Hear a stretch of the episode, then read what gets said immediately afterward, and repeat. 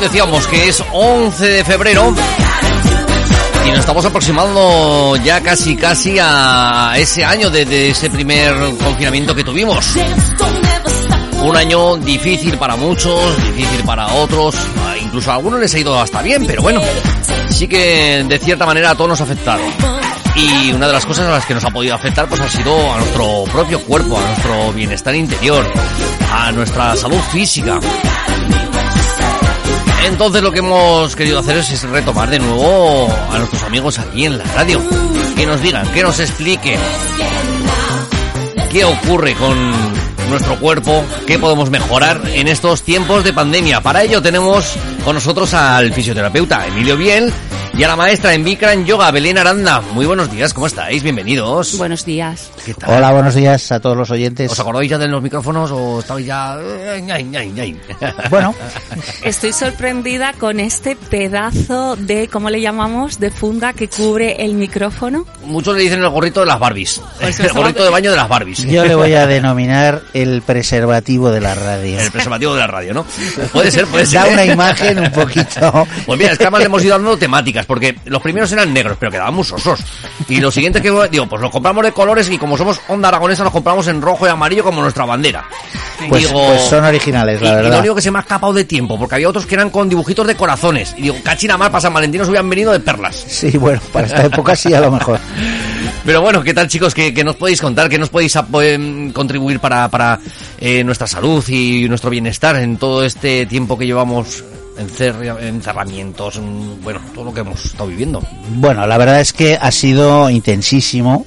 Yo me imagino que para vosotros igual.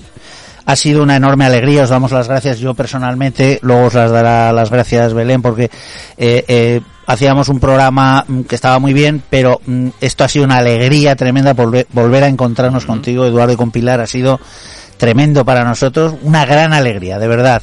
Eh, yo solo tengo que decir que la fisioterapia en tiempos, luego hablará Belén de la, del yoga, pero la fisioterapia en tiempos de pandemia no ha cambiado en lo que son las lesiones. Ahora mm, hago una especificación.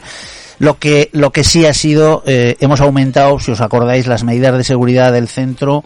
Bueno, yo me he hecho aquí un pequeño resumen, pero bueno, os digo que hemos aumentado en general las medidas de seguridad. Eh, desinfectamos el material de rehabilitación cada uso. Eh, los, hay dispensadores de gel hidroalcohólico. Hay una alfombra desinfectante para los pies, para los zapatos, nada más entrar en la consulta.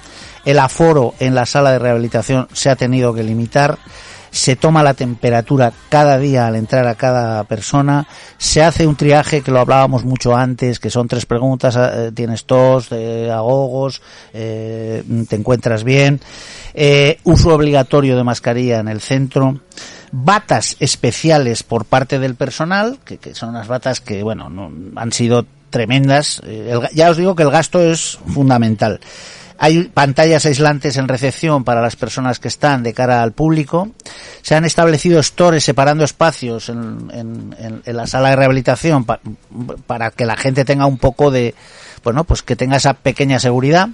Se han instalado humidificadores de aire y purificadores en cada box y en la sala grande. Eh, se desinfecta la sala antes de que entre el paciente y posteriormente, lógicamente.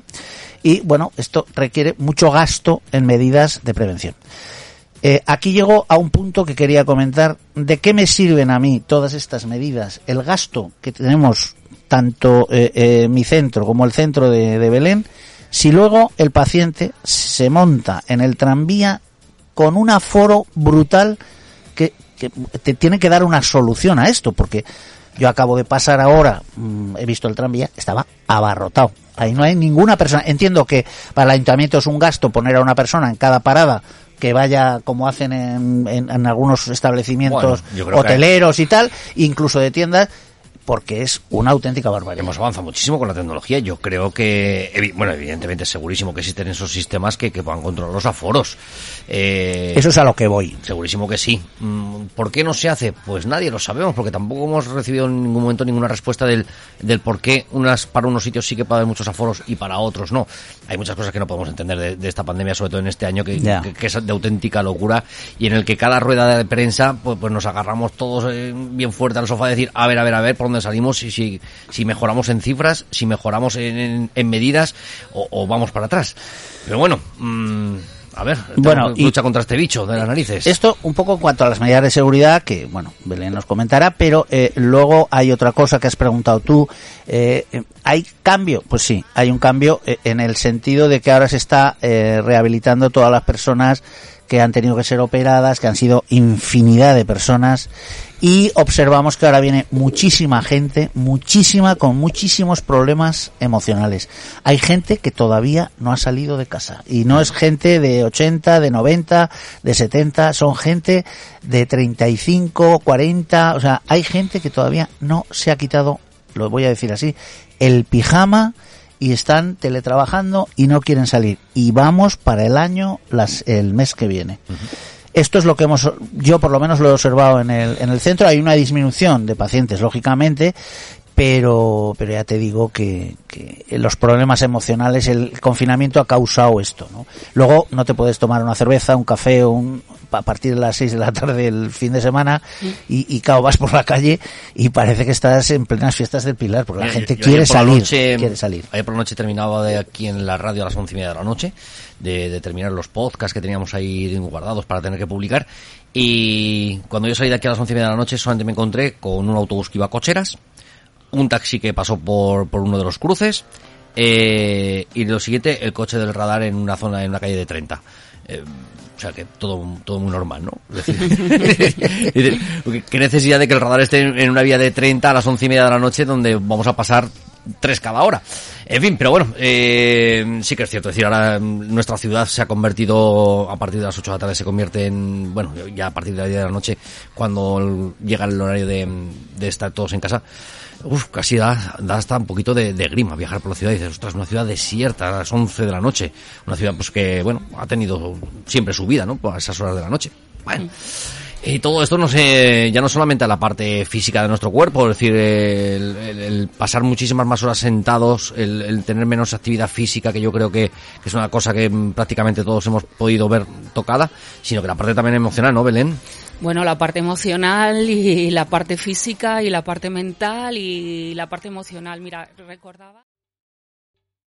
¿Te está gustando este episodio?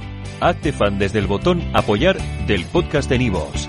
Elige tu aportación y podrás escuchar este y el resto de sus episodios extra. Además, ayudarás a su productor a seguir creando contenido con la misma pasión y dedicación.